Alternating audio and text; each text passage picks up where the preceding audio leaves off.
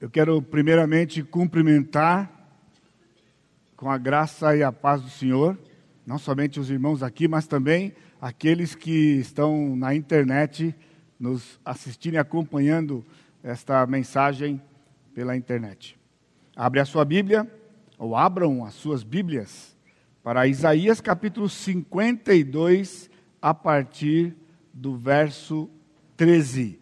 Isaías 52, a partir do verso 13, e eu peço para você curvar sua cabeça antes de lermos o texto, mais uma vez, em oração ao nosso Deus. Pai bendito, mais uma vez, nós estamos entrando na tua presença em oração.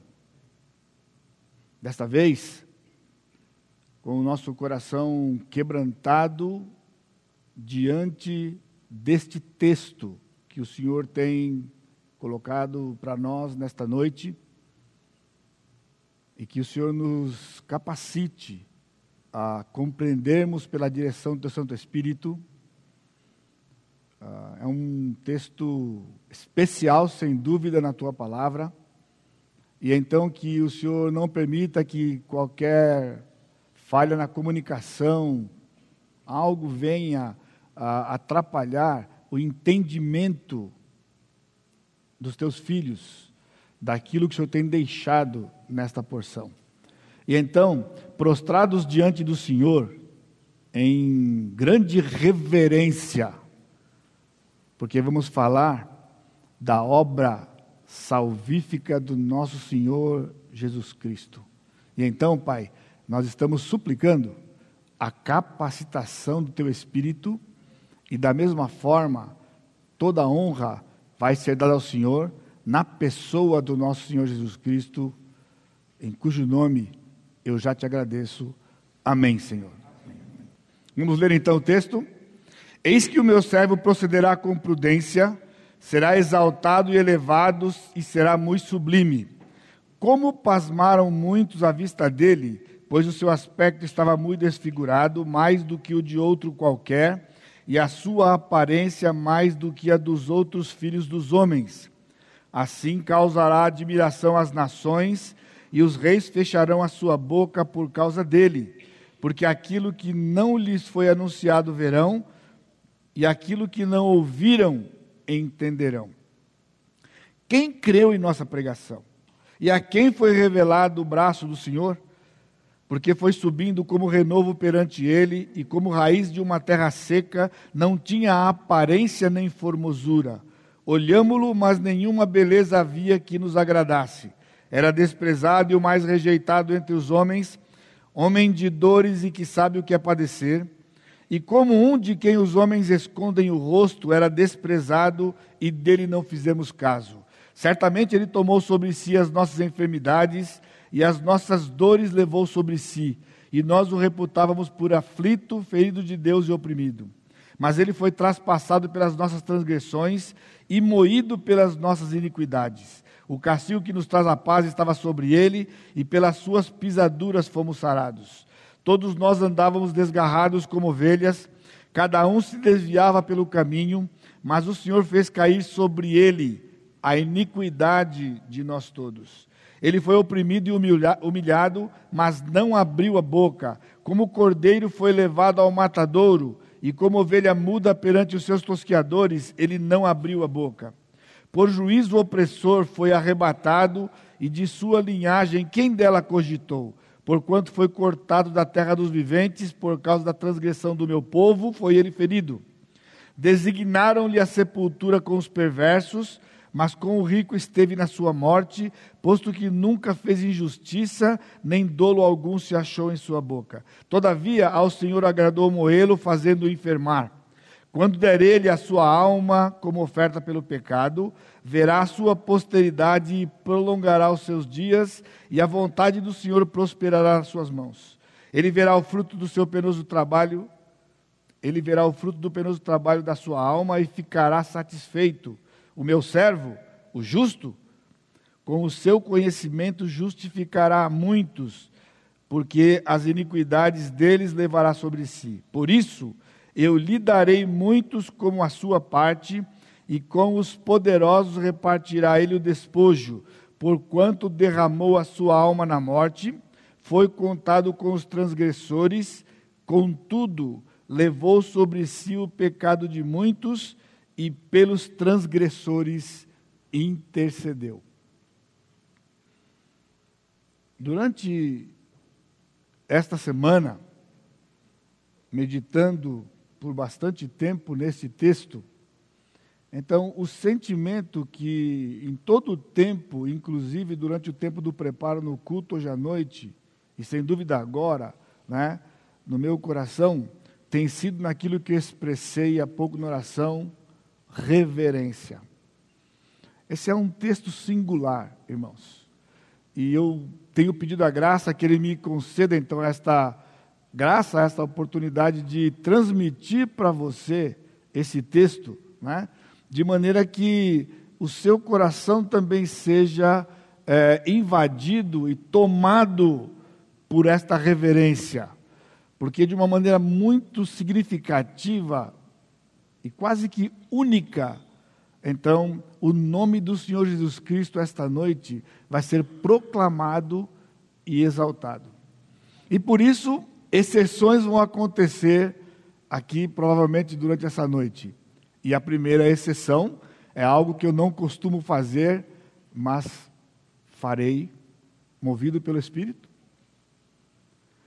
Se você está aqui e você não tem ainda até este momento Cristo como Senhor da sua vida, o meu desejo é que o Senhor faça uma obra no seu coração hoje à noite. Especial. Muito especial. O que eu quero dizer quando eu digo se você não tem Cristo como Senhor na sua vida? Essa não é uma questão de você decidir simplesmente eu tenho ou não tenho, até porque se você é uma pessoa religiosa, bem provavelmente a sua reação imediata a esta colocação é: bom, não é comigo porque eu tenho Cristo como Senhor da minha vida.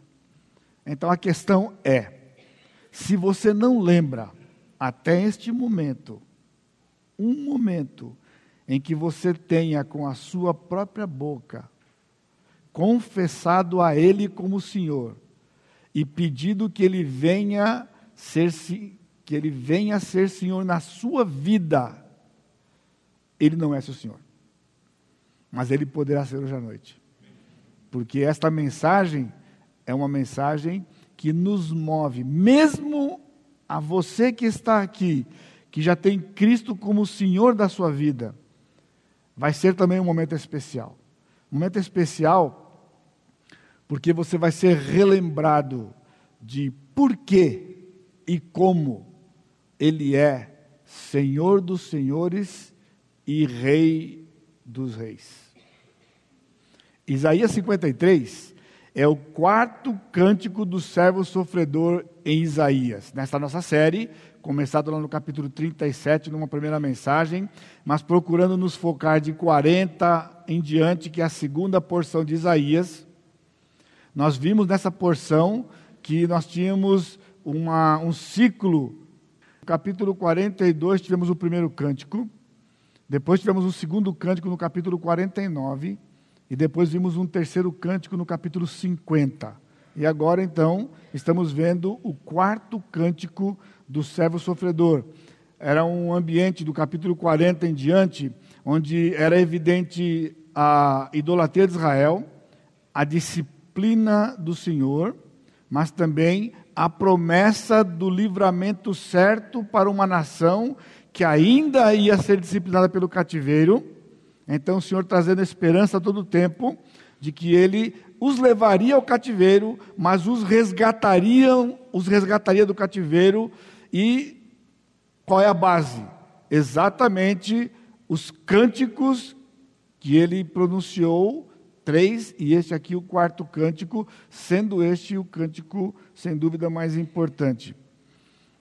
Eu não sei como que eu vou conseguir transmitir para você, talvez você já saiba disso, se você já é crente há muito tempo, se você é novo na fé, vão ser coisas novas para você, não é? Mas veja, o Isaías 53, ou essa porção de 52, 13, todo 53, é o ponto mais alto do Velho Testamento. Se nós pensarmos que o Velho Testamento fosse como uma montanha, é? então nós temos lá no livro de Gênesis, e se pegarmos os profetas do outro lado, fôssemos construindo, né? esta montanha tem um pico, e o pico é Isaías 53. Tanto quanto a narrativa da crucificação no Novo Testamento é o ponto alto todo o Novo Testamento. Mesmo estando logo no início do Novo Testamento, porque está nos Evangelhos, não é? Mas quando então nós lemos as cartas, né, o livro de Atos, a expansão do Evangelho, as cartas, as cartas do apóstolo Paulo, as cartas gerais, e então terminamos o, o, Velho, o Novo Testamento com aquele grande livro profético, o livro de Apocalipse, na verdade, todos são é, elementos que nos levam a elevar, né, a engrandecer a narrativa da crucificação do Senhor Jesus Cristo porque se tirarmos aquela narrativa, não tem Novo Testamento. Se tirarmos esta, o Velho Testamento fica incompleto e com lacunas para o próprio Novo Testamento. A ressurreição, talvez você pudesse pensar, pastor, mas o ponto alto não é a ressurreição. Então, eu não esqueci da ressurreição. A ressurreição é a coroa do Calvário. Porque o Calvário, sem a ressurreição, seria a morte de simplesmente mais um homem. Então, a ressurreição aparece para coroar o Calvário e mostrar a singularidade do Calvário. E a ressurreição também é a inauguração de uma nova raça. Qual é a raça? humanos a viverem eternamente, expressado pelo apóstolo Paulo no livro de, de Colossenses, que nós já fomos abençoados recentemente pelo pastor Sacha na sua exposição, quando ele diz que ele é o primogênito de toda a criação. Cristo é o primogênito de toda a criação, porque Cristo é o primeiro membro da raça humana a ressuscitar para nunca mais morrer viver eternamente. Outros ressuscitaram, mas morreram novamente. Cristo é o primeiro, porque na ressurreição ele foi gerado filho de Deus e tornou-se o primeiro da raça humana. E isso é tão significativo porque, primeiro, não há primeiro se não houver segundo, como não há A se não houver B. Primeiro, porque haverá segundo. E terceiro, e assim por diante. Primeiro, como primícias, porque isso garante a sua ressurreição e a minha ressurreição. O Calvário é descrito no Velho Testamento em três momentos significativos, ou seja, não confunda, né? Calvário é novo, aqueles relatos dos evangelhos. Porém, o Velho Testamento faz referência ao Calvário, não com as palavras Calvário, mas lança informações no Velho Testamento apontando para aquele Calvário que vai acontecer no Novo Testamento em três momentos significativos. Eu peço para você abrir sua Bíblia comigo para Gênesis capítulo 3, versículo 15. O primeiro momento significativo é a promessa lá no jardim.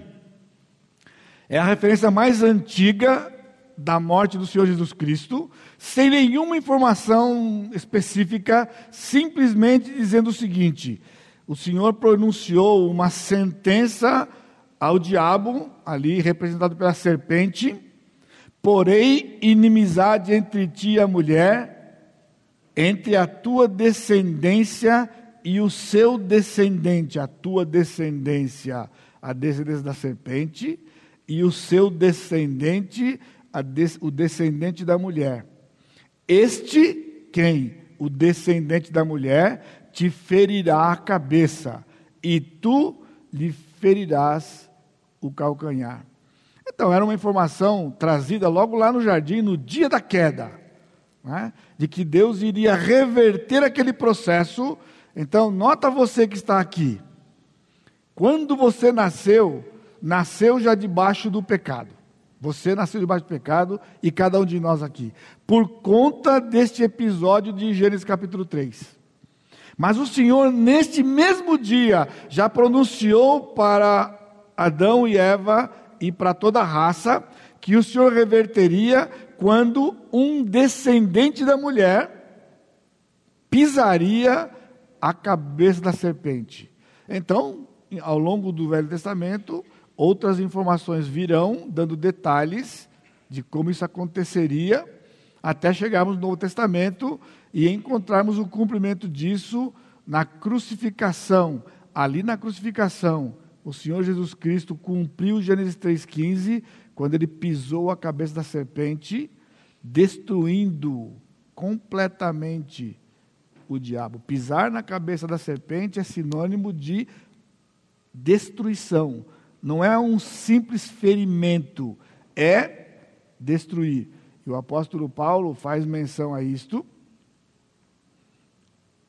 Aliás, Hebreus faz menção a isto né, o escritor de Hebreus, quando ele fala que quando Cristo morreu ali na cruz, ele destruiu aquele que tem o poder da morte, a saber, o diabo, e livrou, nos livrou, livrou quem? Aqueles que, pelo pavor da morte, estavam sujeitos à escravidão por toda a vida.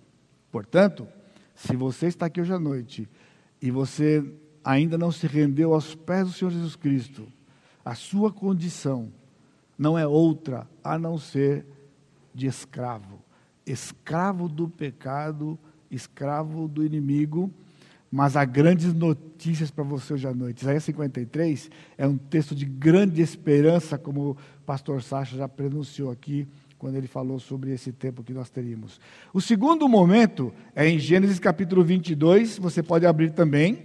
Então nós temos passado alguns milhares de anos entre Gênesis 3:15 e quando Abraão viveu.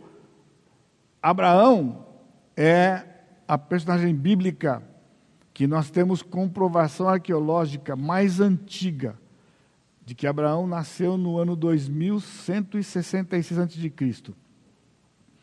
Então já havia se passado aí provavelmente, sei lá, dois, três mil anos desde, desde Gênesis 3. Então, quando o Senhor chamou este homem, acontece um episódio na vida deste homem. Quando então, depois de esperar 25 anos pelo seu filho, o filho da promessa, do qual viria uma grande nação, então, de maneira surpreendente, o Senhor chega para Abraão e fala: Abraão, pega o seu filho e anda até um lugar que eu vou mostrar para você, e lá você vai sacrificar o seu filho para mim. Então, Abraão, em obediência, pegou Isaac, pegou a, ferramenta para matá-lo, pegou fogo e uns servos e andou.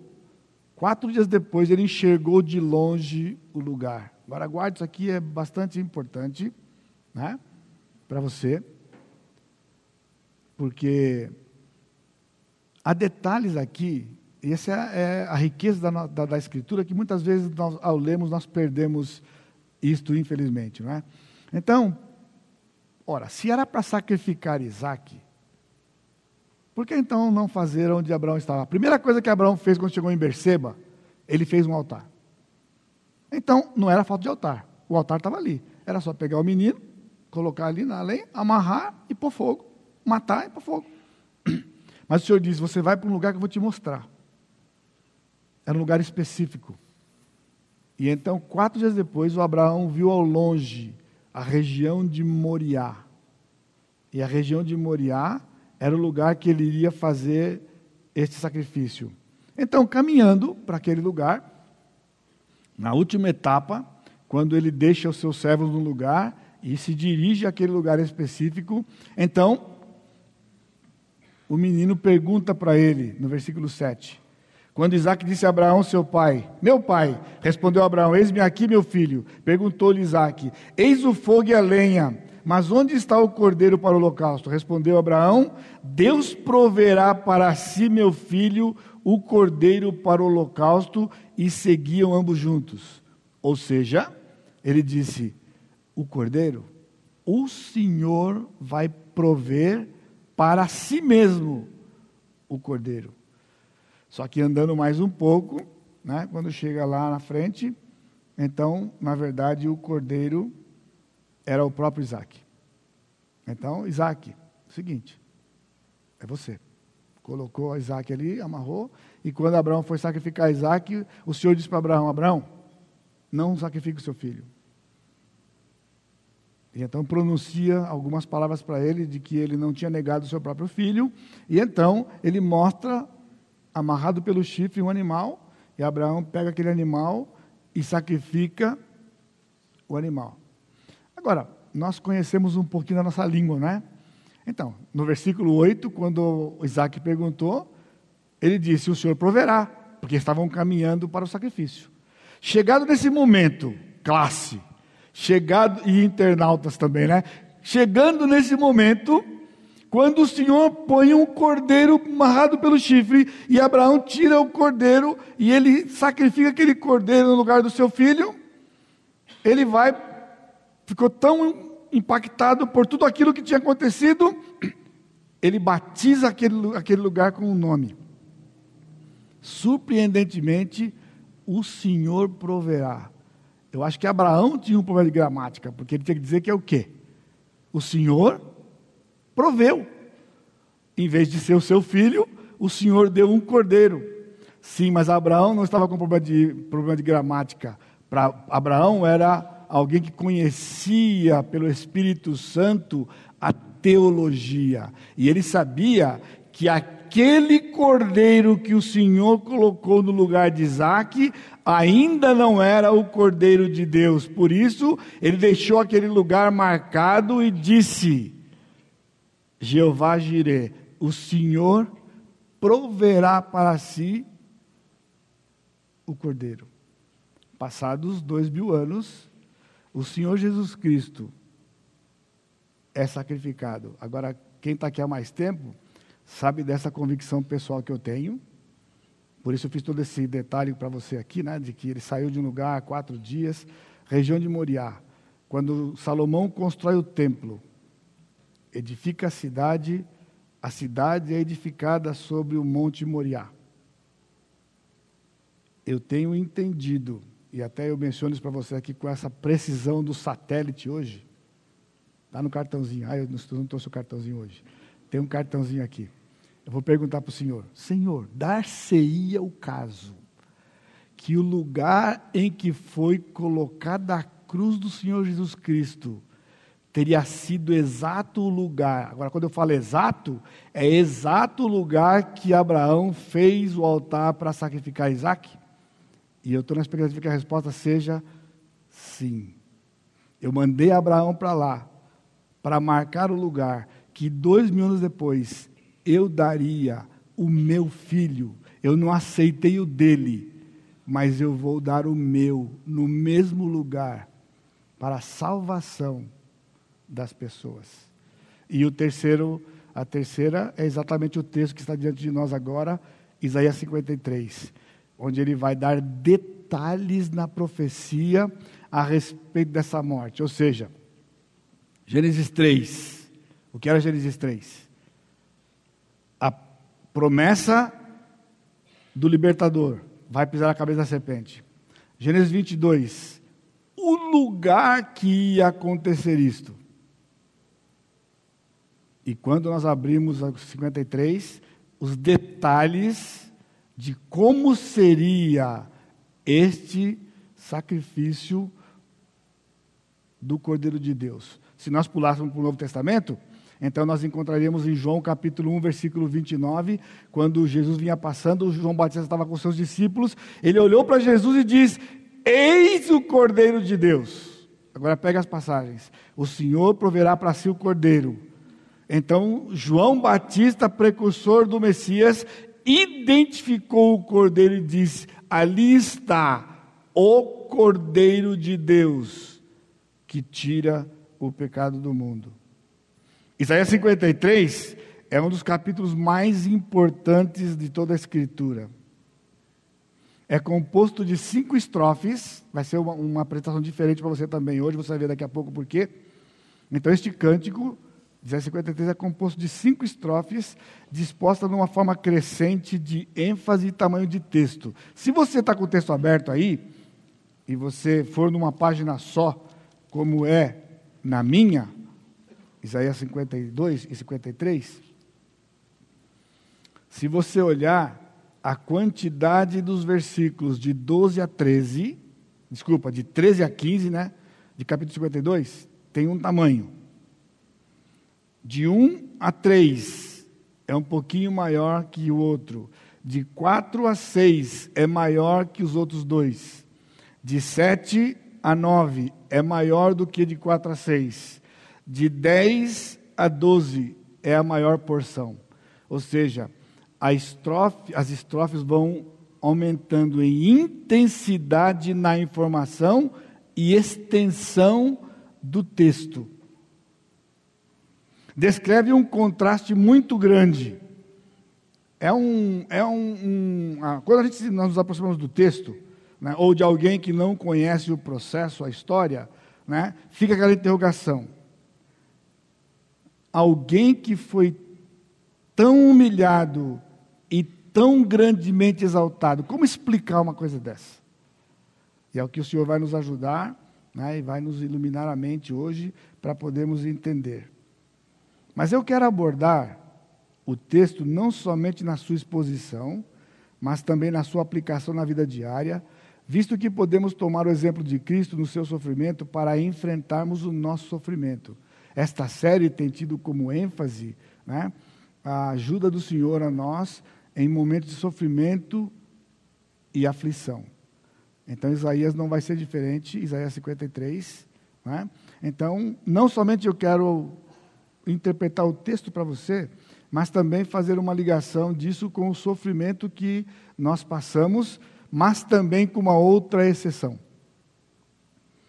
Embora seja um texto que narra um sofrimento intenso, jamais vivido por alguém outro, eu quero pedir para vocês e aqueles que nos assistem pela internet, de que todos ouçamos esta explanação com uma atitude de adoração.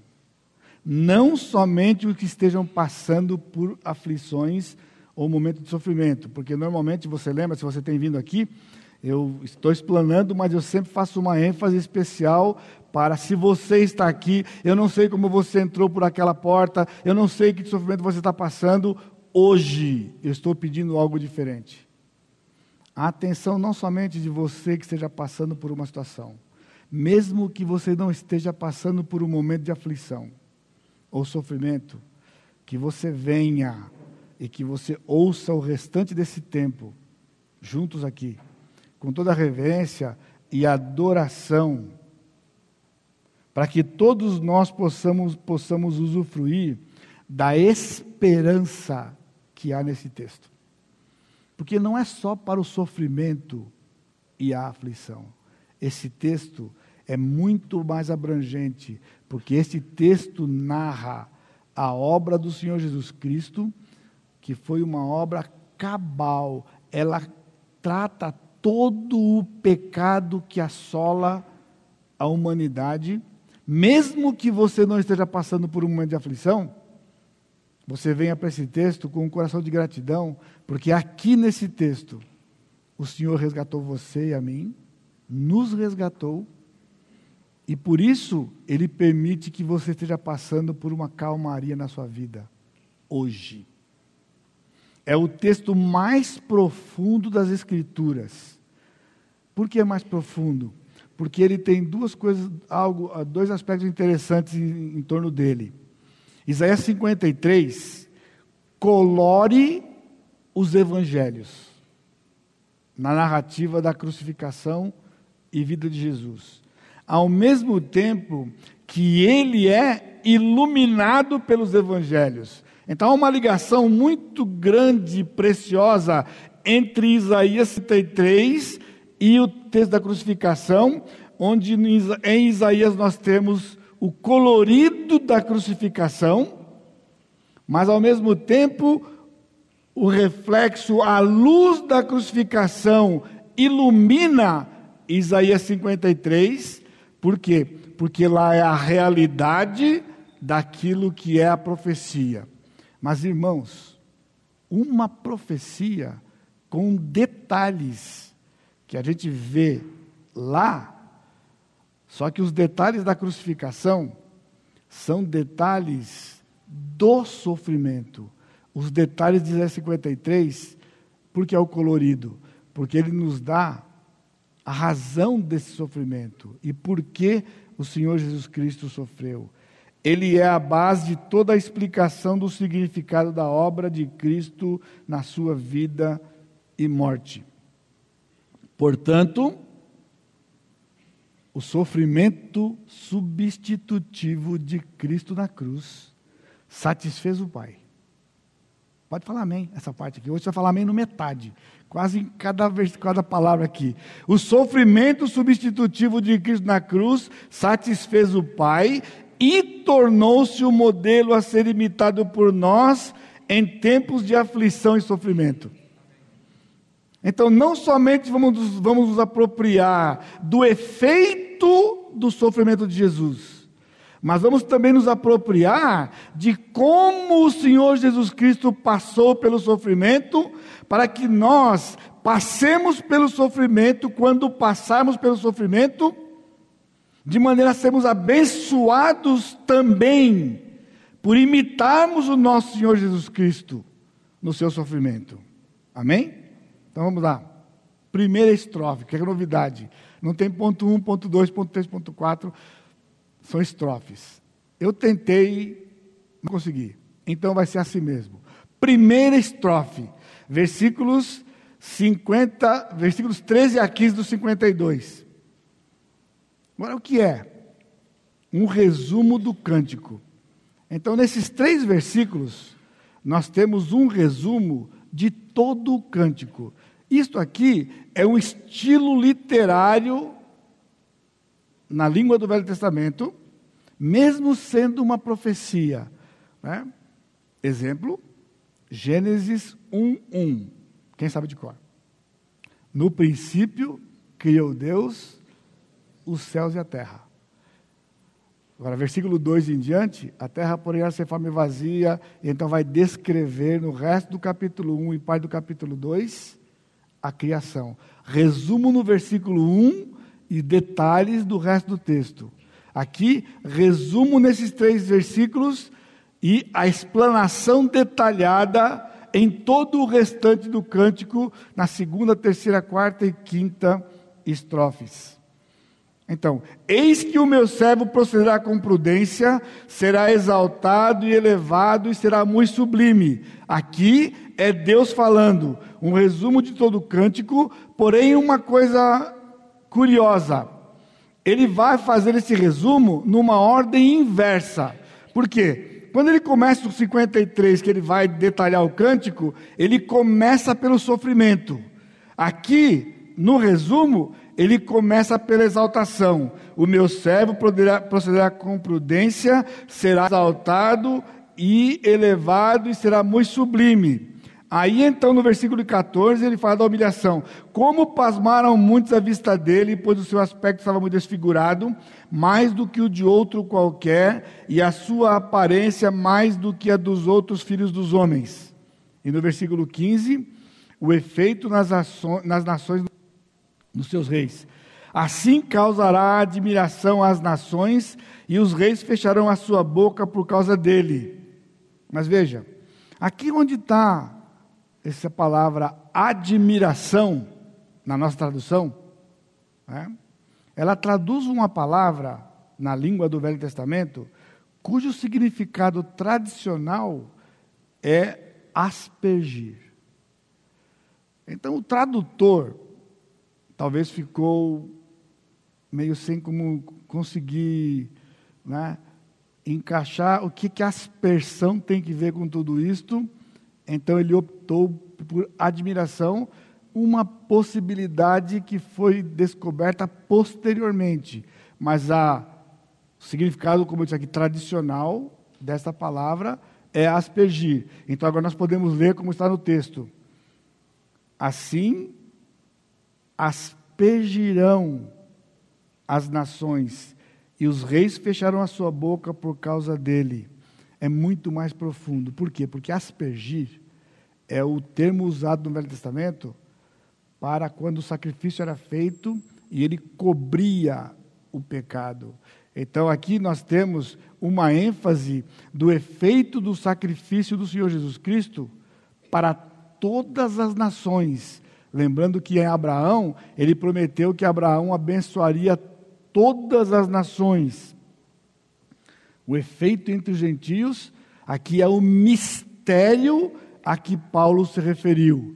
Quando ele diz que era um mistério no Novo Testamento, gentios e judeus, realmente era por quê?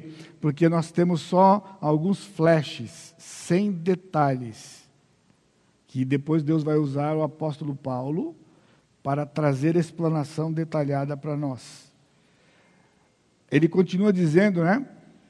Fecharam a sua boca por causa dele, porque aquilo que não lhes foi anunciado verão, e aquilo que não ouviram entenderão. A ignorância sobre o significado de tanta exaltação e tanta humilhação na mesma pessoa. Uma incógnita que só vai ser desvendada quando o cântico for prosseguir nas suas demais estrofes. Então, aqui uma aplicação para nós, que passamos por sofrimentos. O sofrimento nos humilha, mas nos exaltará no seu propósito santificador.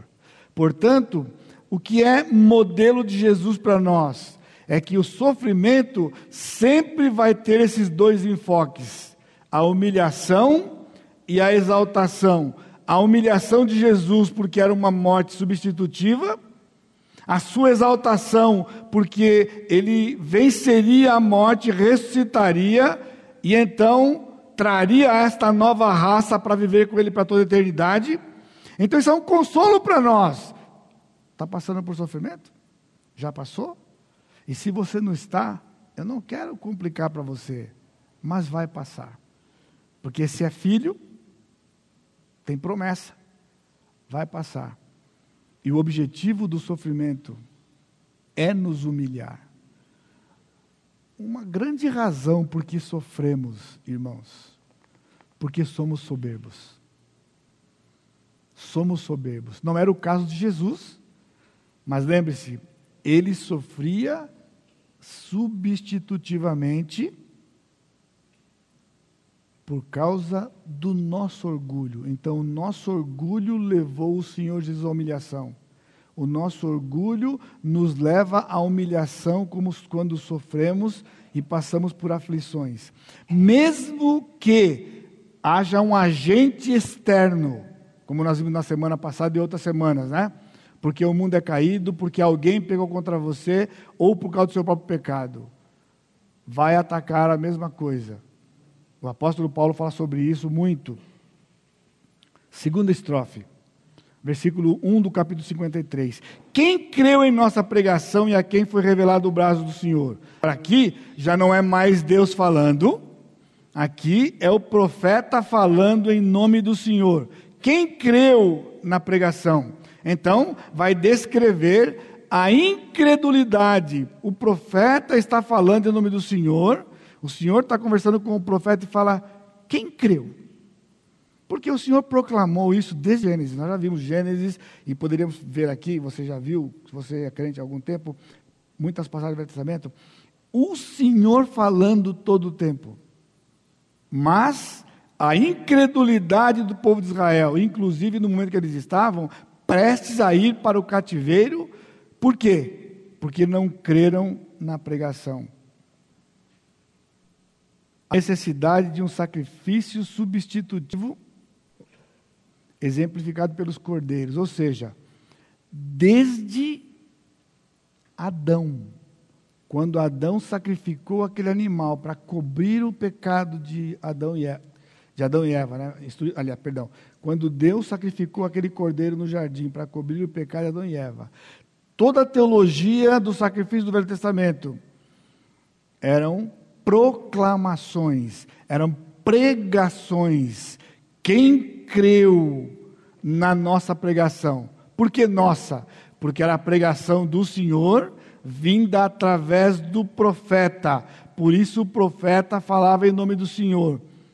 Agora você tem ouvido pregação, pregação, pregação, pregação. Qual tem sido a sua resposta até aqui? E o meu pedido para o Senhor tem sido, e o meu apelo para você, não faz hoje como você tem feito outras vezes. De incredulidade diante da proclamação mais uma vez, e talvez de uma maneira que você nunca viu até então. Não estou falando por causa de mim, eu estou falando por causa do texto.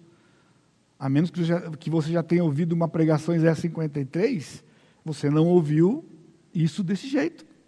É o texto singular das Escrituras. Qual era a pregação? O Messias vai libertar o povo, mas varou todo o Velho Testamento. Entra o Novo Testamento, Israel esperando um Messias com uma visão distorcida, que viria alguém para libertá-los politicamente, e não entendiam que eles precisavam de um libertador espiritual. É mais ou menos onde nós nos encontramos hoje, devido às proporções, irmãos. E eu quero fazer um desafio para você aqui. Nós vamos fazer um ato cívico daqui duas semanas. Agora, eu espero que você pegue isso de 53 no seu coração, independentemente de quem você vai votar, que eu não estou nem um pouco preocupado. É que não resolverá o problema do Brasil quem quer que seja. Porque o problema do Brasil é espiritual e não político. O aspecto político que nos encontramos já é uma consequência do aspecto espiritual que essa nação vive há muito. E nós, como crentes, não podemos ir para aquele lugar, naquele dia, apostando de que alguém vá mudar, a não ser que o Senhor tenha um plano. Portanto, tanto faz. Agora, eu não estou dizendo para você ir de qualquer jeito. Escolha o seu candidato e vote. Simples como isso. Agora, não fique se degladiando. Porque quando você se degladia, como já tem chegado ao meu ouvido, que a terra há de comer, que Deus o livre guarde. É porque você está apostando nele e não apostando no Senhor Jesus Cristo que é quem realmente tem a solução para nós, nos nossos pecados, e então seremos exemplo para esta nação de como viver para o nosso Deus, mesmo numa nação com as dificuldades que o nosso país tem. Aí ele diz: a quem foi revelado o braço do Senhor? Eu não posso passar por cima disso aqui. A quem foi revelado? Somente aquele a quem o Senhor se revelasse. Porque o Messias não viveria uma vida gloriosa. Ele não viveria uma vida gloriosa. Então, essa segunda estrofe é exatamente para descrever a vida e o ministério de Jesus. Versículo 2: porque foi subindo como um renovo perante ele, e como raiz de uma terra seca, não tinha aparência nem formosura, olhámo-lo, mas nenhuma beleza havia que nos agradasse, era desprezado e o mais rejeitado entre os homens, homem de dores e que sabe o que é padecer, e como um de quem os homens escondem o rosto, era desprezado, e dele não fizemos caso. Ele não está falando da cruz aqui. Ele está falando da sua vida sem expressão em Nazaré. Já começou que nasceu numa manjedoura lá em Belém. Lá no lugar, o bercinho dele era o lugar que os animais comiam. O Rei dos Reis, o Senhor dos Senhores, entra neste mundo testemunhado pelo seu pai e sua mãe, agraciados pelo Senhor, e os animais. Sabe por quê? Não havia um homem digno em toda aquela região que presenciasse tal evento. Então o Senhor colocou o pai e a mãe e os animais que ele criou. Os animais presenciaram algo que o homem não tinha dignidade para presenciar. Porque quando aquele casal chegou ali, eram pais de um rei que tinha que ter sido recebido com todas as honras de um rei, mas não tinha lugar para ele. Então, tá bom. Deus não vai ficar frustrado por isso. Deus não vai montar plano B nenhum. Mandou-os para uma estrebaria, na manjedoura. Ele nasceu, ele chegou. E o Senhor então eh, permitiu que os animais presenciarem. E foi chamar os pastores. E, foi, e trouxe os anjos e os pastores para poder acompanhar aquele processo. E ali seria o início de uma vida humilde, mudando depois para uma região pobre, que era Nazaré, no norte do país, outro lado do país. Foi subindo como um renovo perante ele e como raiz de uma terra seca, lá em Nazaré. Tanto que quando o Natanael soube, né? Que o Messias, ele disse, pode sair alguma coisa que presta de Nazaré? Jesus já tinha vivido por 30 e alguns anos. Não quero complicar sua cabeça, então 30 e alguns, tá bom? 30 e alguns anos. Quando ele se encontra com Natanael. Ou seja, ninguém nem tinha percebido que ele viveu não era de expressão, ele não era alguém que chamasse atenção, um homem pobre comum que não chamava atenção. Mas a estrofe também trata da sua santidade. Não havia beleza nele. Você está entendendo que é um homem comum que passa na rua, ninguém vê nada diferente? Mas pensa bem, nem os seus irmãos, que viviam todo dia a santidade de Jesus, e os seus vizinhos, não é possível que você conviva com uma pessoa com Jesus, como Jesus, e não perceba que há algo diferente. É possível por causa da cegueira do pecado, por causa da rejeição da pregação citada no versículo 1. Mesmo a sua santidade, desprezado, o mais rejeitado entre os homens. Por quê? Porque ele começa o seu ministério e começa a fazer sinais e maravilha, maravilhas. Mas era o quê? Desprezado e aquilo que ele fazia causava ira e desprezo ao ponto de que não fizessem caso dele. A não ser quando tinha interesse, quando ele, ele multiplicou o pão, queriam proclamar o rei. Mas ele diz: Vocês me fazer rei? Não é porque vocês reconhecem que eu sou rei, mas porque dei comida para vocês. E parou de dar comida. Então, eles começaram a viver com ele como era realmente o seu coração: desprezo e não fazer caso do Senhor. Versículo 4. Penalidade substitutiva. Este é o teor do quarto, da terceira estrofe. Agora, aqui, é o profeta falando, mas não em nome do Senhor, mas é o profeta falando, representando os pecadores beneficiados. Há uma mudança na linguagem, onde ele diz: certamente ele tomou sobre si as nossas enfermidades. Você está vendo? Lá em Nazaré, totalmente rejeitado. Irmãos, por quê? que existe problema de imagem ou baixa autoestima, que seja lá, imagem, entre os crentes. O exemplo que nós temos do nosso Senhor Jesus Cristo, eu não sei se você está aqui e você tem esse tipo de dificuldade. Porque tem gente que faz tratamento por causa disso. Tem gente que vai para o médico por causa disso. E quando eu falo gente, estou falando de gente crente. Gente crente. Crente. Sabe por quê? Jesus viveu em Nazaré, no lugar dos mais pobres da nação. Um ninguém aos olhos de quem estava ao seu redor. Ele foi criança, pasme você, ele foi adolescente. Um detalhe aqui importante: ele foi adolescente.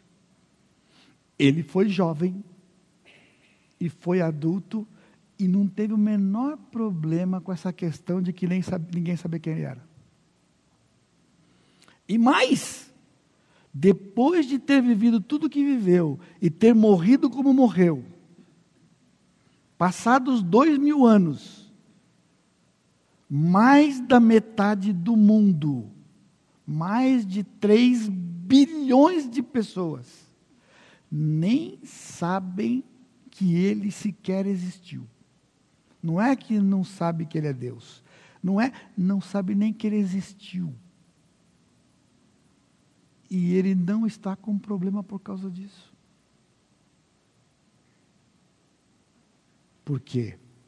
Nós sabemos que ele existiu.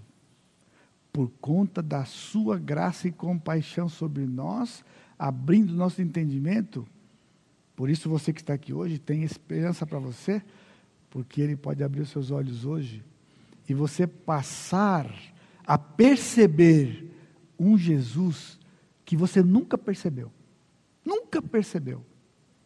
E você que está aqui, mesmo tendo Cristo como seu Senhor, você não tem desfrutado desse relacionamento como precisava e deveria.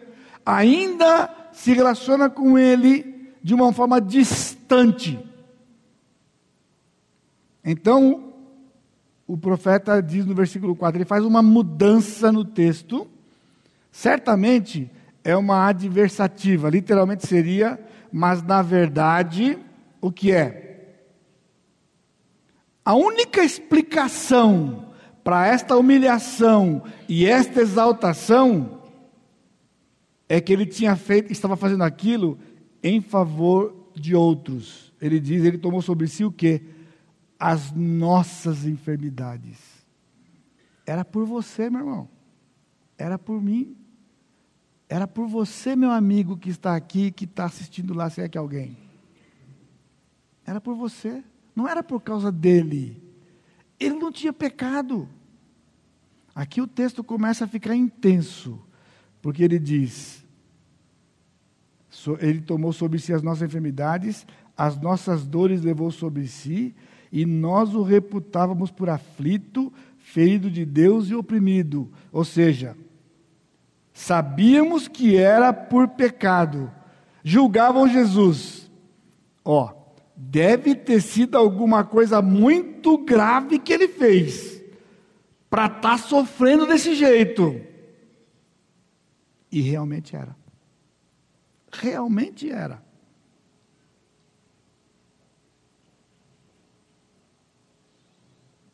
No entanto, esse pecado era nosso, não era dele. Mas ele foi traspassado pelas nossas transgressões e moído pelas nossas iniquidades. Agora que eu preciso ajudar você rapidinho. Porque quando você está lendo pelas, pelas, pelas, dá a entender instrumento. Ele foi traspassado pela transgressão ou pela iniquidade. Não. A linguagem aqui, na gramática, era em favor de ou em lugar de. Está entendendo a diferença? Não foram, ele não foi espetado pela minha iniquidade. Ele tomou sobre si, de maneira que quando ele morreu, ele morreu em lugar de e em favor de, porque ele não tinha pecado, então ele foi traspassado em lugar da minha transgressão. Ele foi traspassado em favor da minha transgressão, em favor da sua transgressão. Ele foi moído em lugar das nossas iniquidades, em favor das nossas iniquidades.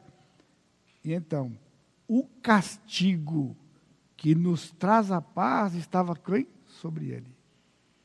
Então agora o, o profeta começa a ficar intenso, porque ele está explicando para eles de uma forma clara, dirigido pelo Espírito, e aqueles que o Espírito abriu seu entendimento, para equacionar tamanha humilhação, tamanha exaltação, realmente era por algo grave, mas não dele próprio, mas de alguém outro. Por isso era penalidade substitutiva.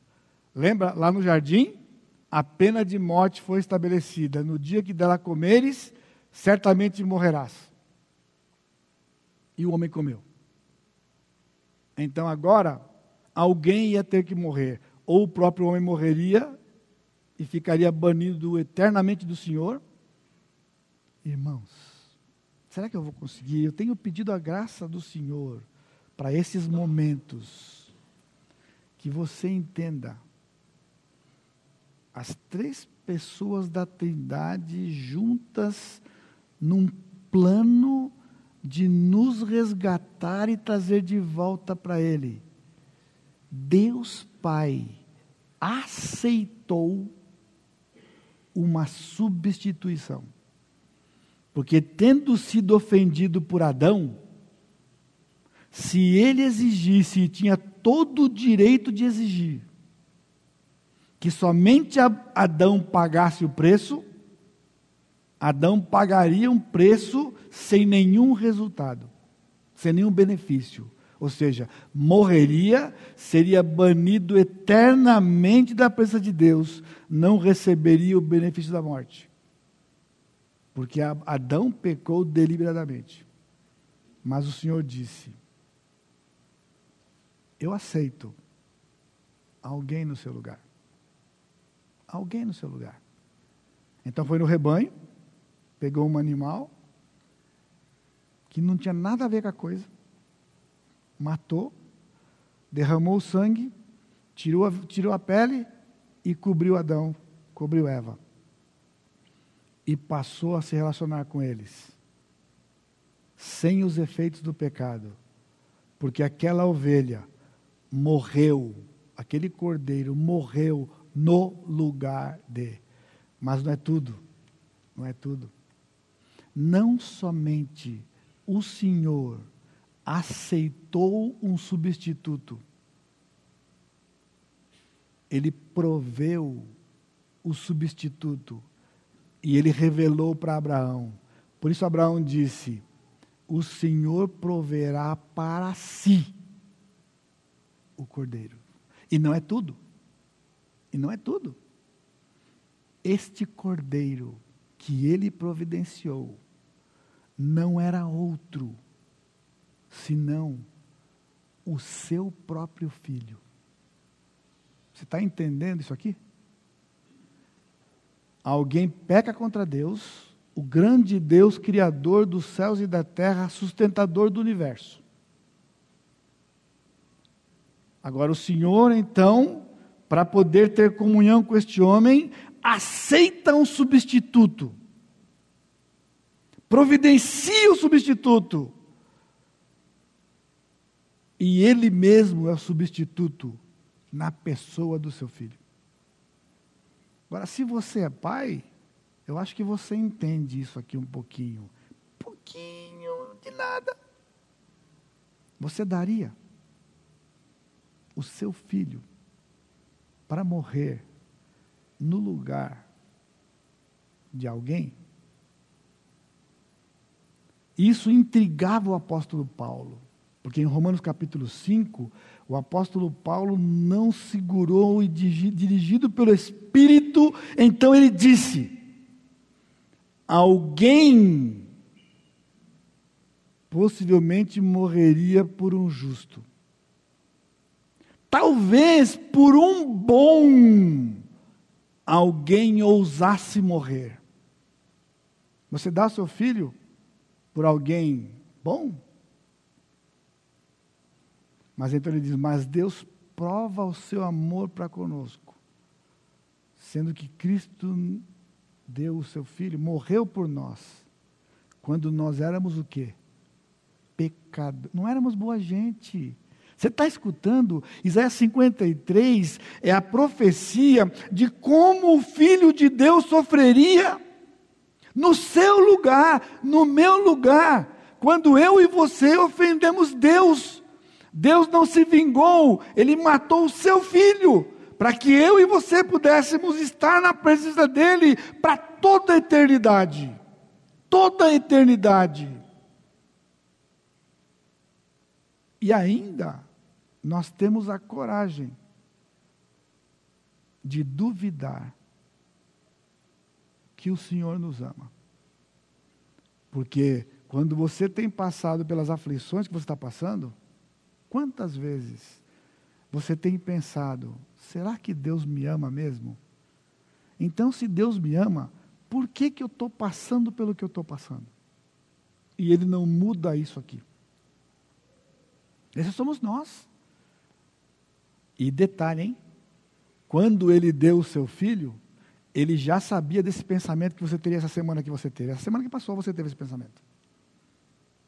Ele sabia. Ele sabe todas as coisas. E mesmo assim, ele deu o seu filho. E detalhe, naquele texto de Gênesis 22, Cristo se voluntariou para ser este preço. Porque aqui, um detalhe importante desse processo. Alguns têm dificuldade, alguns teólogos têm dificuldade de crer nisso tudo, porque ele diz que Deus foi é, mal, maldoso e malvado com o seu filho, de dar o seu filho para morrer por gente como nós. Por vocês não acreditam nisso. Você acredita? Estou falando de crentes, teólogos que não acreditam nisso. Porque não conseguem equacionar. Porque não entende o processo. Não foi o pai que chegou e fez uma reunião e falou o seguinte: você obedece, você vai descer lá, vai sofrer e vai morrer por causa deles, porque eu quero eles. Não foi assim. Não era tudo o que eu tinha dito até agora. O tudo é agora. Quando o Senhor disse numa reunião entre primeira pessoa, segunda pessoa e terceira pessoa, nós vamos criar o homem à nossa imagem e semelhança, e ele pecará contra nós. E só tem um jeito de reverter isso. Ele não vai voltar. Portanto, você que está aqui hoje à noite, sozinho você não vem. Por isso a minha questão não é com você, a minha questão é com Deus. Porque Deus traz você, você não vem. Eu não vim, ele me trouxe. Você não veio, ele trouxe. Então, quando o Senhor colocou, só tem um jeito. Um de nós tem que ir e morrer no lugar dele. Porque qualquer outro vai fazer a mesma coisa. Somente um de nós, nos tornando como eles, morrendo no lugar deles para trazer.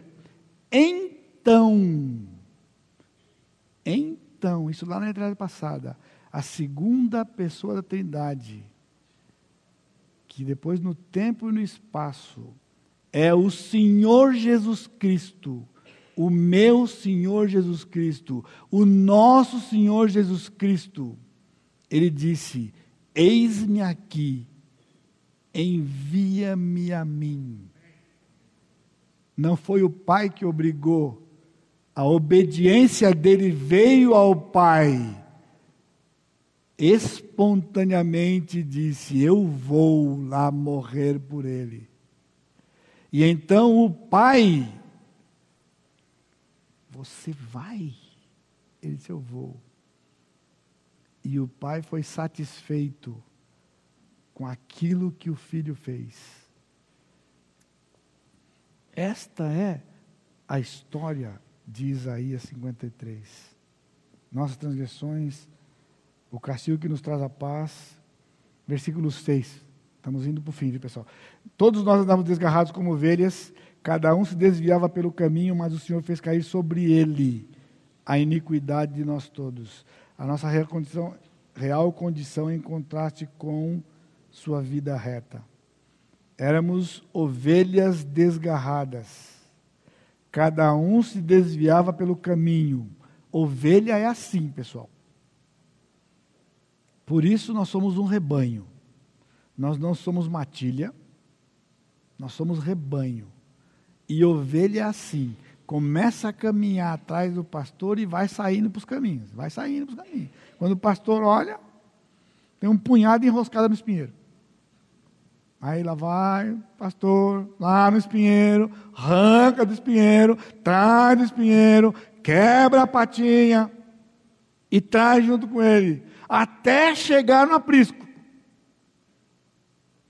Porque se deixar pela ovelha, é Isaías 53, 6. Se desviava sobre o caminho, mas o Senhor fez cair sobre ele a iniquidade de nós todos. O Salmo 81 tem uma, uma, uma, uma palavra do Senhor muito especial. Quando ele diz para Israel, versículo 8: Ouve, povo meu, quero exortar-te, ó Israel, se me escutasses. Versículo 13: Ah, se o meu povo me escutasse, se Israel andasse nos meus caminhos. Mas veja o versículo 11: Mas o meu povo não me quis escutar a voz, Israel não me atendeu. Assim deixei-o andar na teimosia do seu coração. Siga os seus próprios conselhos. Segundo Coríntios 5, 21 diz que Deus o fez pecado por nós. É o versículo que está aqui. Mas o Senhor fez cair sobre ele a iniquidade de nós todos. O Senhor pegou todas as nossas iniquidades e colocou sobre o Senhor Jesus Cristo. Versículo 7, quarta estrofe: resignação, uma pena humilhante. Ele foi oprimido e humilhado, mas não abriu a boca. Como o cordeiro foi levado ao matadouro, e como ovelha muda perante seus tosqueadores, ele não abriu a sua boca. Essa é uma característica da ovelha. A ovelha não reclama. A ovelha não reclama. Inclusive, lá naquela região, tem um tipo de lobo que ele se parece com ovelha. E o papel dele é justamente esse: ele se infiltra no meio das ovelhas para entrar no aprisco. E quando entra no aprisco, que à noite o pastor fica lá na porta para fora, ela devora as ovelhas dentro. Por isso, eles desenvolveram um processo, quando ele diz a tua vara e o teu cajado. Então, o pastor tinha o cajado e a vara. O cajado, ele resgatava e conduzia as ovelhas. A vara, dois duas funções: disciplinar, quebrar a pata da ovelha, depois corrigir e levá-la no colo. Mas ele ficava na porta. E à medida que as ovelhas vão passando, ele pega a vara e bate na cabeça da ovelha. A ovelha passou, ele bate na cabeça da ovelha, a ovelha entra. A ovelha passou, ele bate na cabeça da ovelha, a ovelha entra. A ovelha entra muda. Mas quando chegava aquele tipo de lobo, quando ele batia na cabeça, era o lobo. Então ele pegava e matava e jogava fora. Jesus sofreu sem abrir a sua boca. O cordeiro levado ao matadouro e a ovelha perante os seus tosqueadores. Agora, esse é o ponto alto para a nossa meditação. Você está passando por sofrimento? como temos passado, nós podemos passar murmurando, reclamando, nos rebelando, ou podemos passar como o Senhor Jesus Cristo passou. E detalhe: o nosso sofrimento é justo, o dele era injusto. E mesmo assim, ele nunca reclamou. Veja, submissão. Meu irmão, você quer refrigério no seu sofrimento? Se submeta à vontade do Pai. Se submeta ao plano dele. Seja humilde e fala assim: Eu não estou entendendo nada, mas eu recebo o sofrimento. Porque negócio de eu recebo bênção, pessoal, isso é fácil. Recebo, aproprio, isso aí. Recebe o sofrimento, como Cristo recebeu. Ele não se rebelou contra o Pai. Confiança e dependência do Pai. Como Isaac, quando o pai dele disse: Meu filho, você é o cordeiro. Ele não disse: Eu não acredito que você vai fazer um negócio desse comigo. Eu não acredito que você vai me matar. Você vai me matar. Quando o pai, quando Abraão disse: Você é o cordeiro, meu filho. Isaac simplesmente não disse nada. Ele pegou, foi amarrado e colocado lá e pronto para morrer. Um tipo de Cristo. Confiança e dependência no Pai no sofrimento. Versículo 8: Por juízo opressor foi arrebatado de sua linhagem quem o dela cogitou, porquanto foi cortado da terra dos viventes por causa do sofrimento. Por causa da transgressão do meu povo foi ferido. Designaram-lhe a sepultura com os perversos, mas com o rico esteve na sua morte, posto que nunca fez injustiça, nem dolo algum se achou em sua boca. Juiz opressor porque o ódio e a ira eram evidentes nos líderes de Israel quando prenderam-no, julgaram-no e condenaram. Quando Jesus foi preso, julgado e condenado, leia nos textos do, do Novo Testamento: ira, ódio. Simplesmente do nada, Cristo estava orando. E de repente chega aquela multidão com pau e para prender Jesus e dali para frente, uma noite inteira de julgamento ilegal, sofreu tortura física, todo esse processo, até a sua morte, foi morto. Ele diz: Porquanto foi cortado da terra dos viventes, por causa da transgressão do meu povo foi ele ferido. Novamente aqui, a ênfase na substituição. Morto como perverso na, como perverso, na cruz acompanhado por salteadores. E finalmente,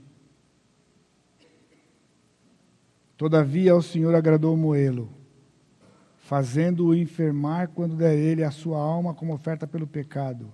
Verá sua posteridade e prolongará os seus dias, e a vontade do Senhor prosperará nas suas mãos ele agradou o Pai. Aqui nós temos duas palavras que eu não vou explicar para vocês exaustivamente, obviamente o tempo nem permite. Propiciação e expiação. E aqui é só para você saber que o evangelho se divide.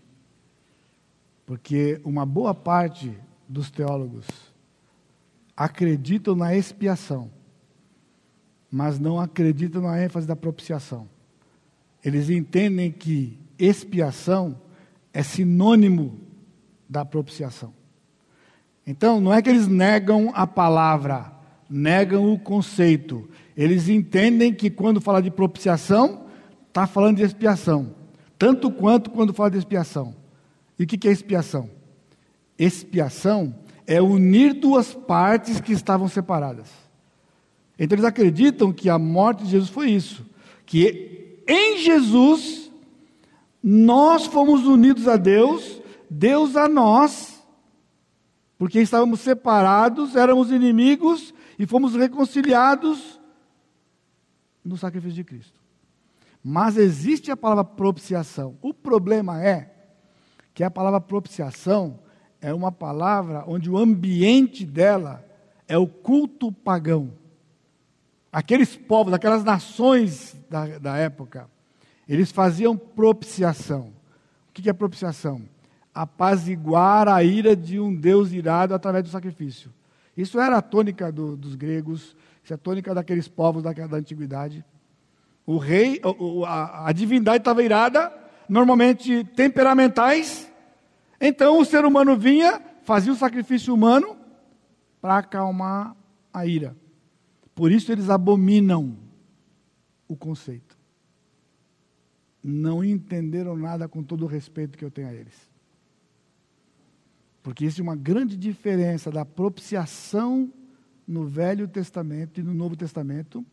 Essa palavra só aparece quatro vezes no Novo Testamento. Propiciação. Ele é a propiciação. A tampa do, do, da arca era o propiciatório. Estava escrito. Agora, o que, que é isso? Qual é a grande diferença?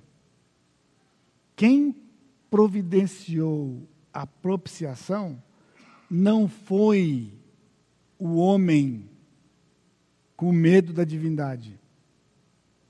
Aqui é Deus propiciando a si mesmo. Ele recebeu o homem como inimigo por causa do pecado do homem, então ele providencia um sacrifício do seu próprio filho que veio voluntariamente fazendo esta união, essa expiação.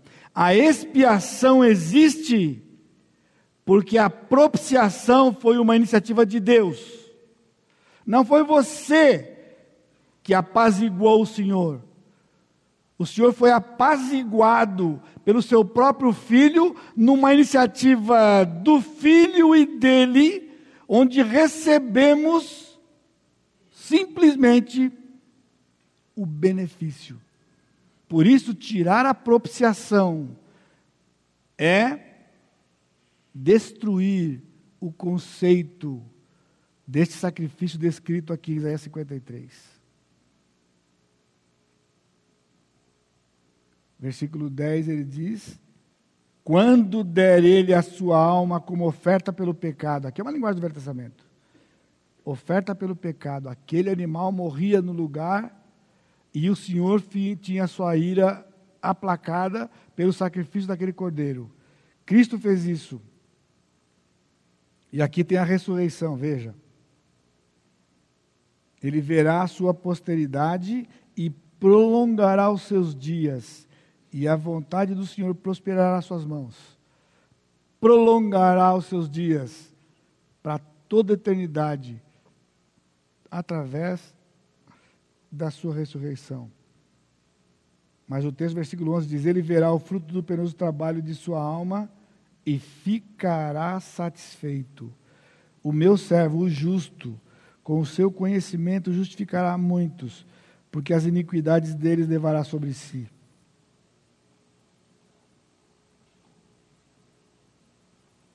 E ele resume o desfecho da sua obra no versículo 12. Por isso, eu lhe darei muitos como a sua parte, e com os poderosos repartirá o despojo, por quando derramou a sua alma na morte, foi contado com os transgressores, contudo levou sobre si o pecado de muitos, e pelos transgressores intercedeu. Anota aí, se você está escrevendo, ou se você vai ouvir depois. O grande texto é Hebreus capítulo 12, quando o escritor de Hebreus nos desafia a imitarmos o Senhor Jesus Cristo. E agora vai para você o grande bônus de tomar o sacrifício de Cristo que foi substitutivo e agradou o Pai, satisfez o Pai, para que você imite o Senhor no sofrimento. Sabe por que sofremos no sofrimento? redundância. Por quê? Porque nós não enxergamos além do sofrimento. E então o escritor de Hebreus diz: Portanto, também nós, visto que temos a rodear-nos tão grande número de testemunhas, desembaraçando-nos de todo o pecado, peso do pecado que tenazmente nos assedia, corramos com, perseverança, com perseverança a carreira que nos está proposta, olhando firmemente para o autor e consumador da fé, Jesus, Atenção, não dorme agora. Jesus, o qual, em troca da alegria que lhe estava proposta, suportou a cruz. Sabe por que Jesus suportou toda a sua vida de sofrimento e o ápice da coisa, a sua morte daquela forma na cruz? Porque ele olhava para a sua recompensa. E sabe qual é a recompensa? Dupla recompensa. Receber os presentes do Pai. Salmo 68, 18 diz que ele veio para buscar os seus presentes. Sabe quem são os seus presentes? Homens. Nós somos o presente do Pai para o Filho. E Cristo veio buscar os seus presentes. O Pai deu o presente, mas Cristo tinha que morrer pelos presentes. E quando Cristo morreu, ele recebeu definitivamente os seus presentes, homens, nós, transformados agora, aceitos pelo Pai. E o segundo aspecto, o seu lugar à direita do Pai, aonde ele está hoje. Então, todo o tempo do seu sofrimento, ele não olhava para si mesmo e nem para aqueles que o faziam sofrer.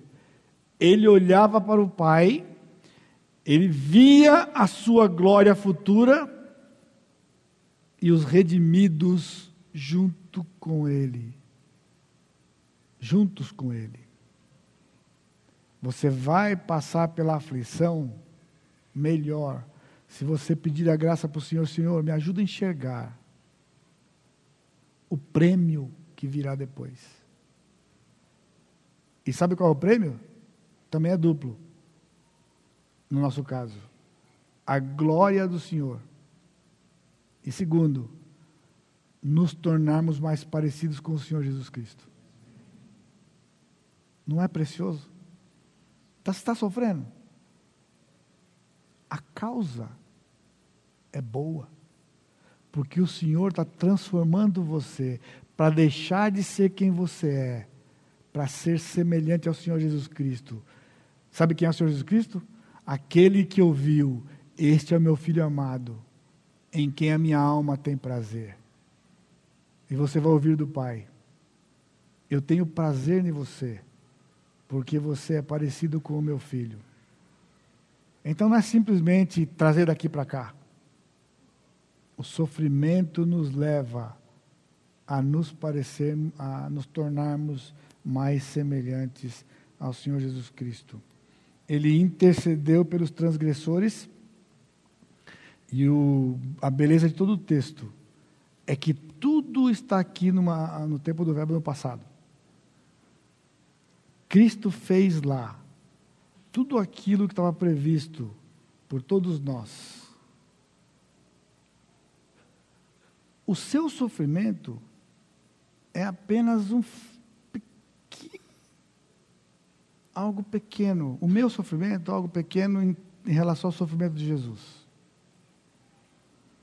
Porque ele sofreu para que nós pudéssemos desfrutar da sua presença e da sua comunhão. Por isso, ao rever esta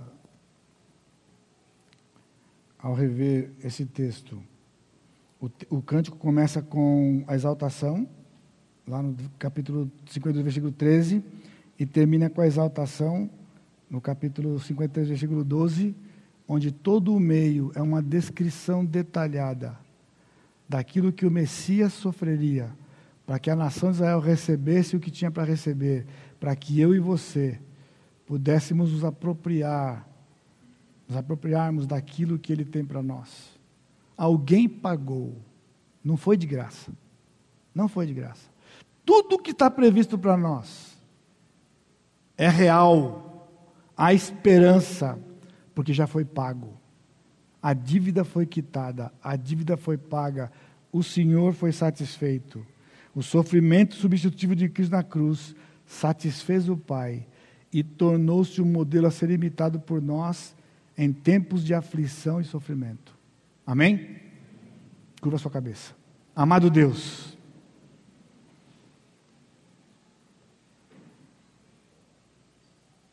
ao meditarmos nesse texto mais uma vez, Pai, as palavras não podem expressar, nós não conseguimos entender, mas te louvamos por aquilo que o teu Santo Espírito nos mostrou. Porque o que está aqui é muito profundo, porque fala do teu caráter, fala da tua essência, Pai. A tua essência com o teu filho. Mas o que nós sabemos e entendemos aqui, pela tua graça, é que tudo foi por nós, para que nós pudéssemos ser chamados teus filhos, adotados na tua família, houvesse esperança para esta vida aqui na terra e toda uma esperança para a eternidade. Mais uma vez, Pai, eu te peço que o Senhor faça a obra que o Senhor planejou na vida de todos nós aqui hoje à noite, dos teus filhos, daqueles que já têm Cristo como Senhor, daqueles que ainda não têm.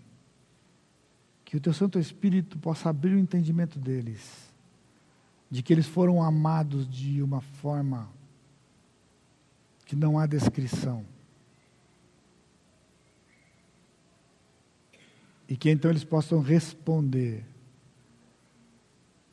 e se render aos pés do Senhor, como único Senhor e bastante Salvador, pedindo perdão pelos seus pecados, na convicção de que esses pecados foram cravados lá naquela cruz cruz que está vazia.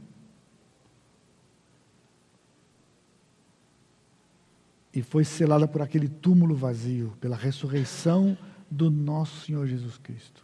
Pai, nós te amamos, nós te louvamos, te bendizemos e te agradecemos. Nós te agradecemos, Senhor Jesus Cristo, porque voluntariamente o Senhor se entregou em nosso lugar. Leva-nos em paz para casa na tua proteção. Que a graça do Senhor Jesus Cristo, o amor de Deus Pai e a consolação de do, seu, do Espírito Santo seja com todo o teu povo hoje e sempre. Amém, Senhor. Deus abençoe, irmãos.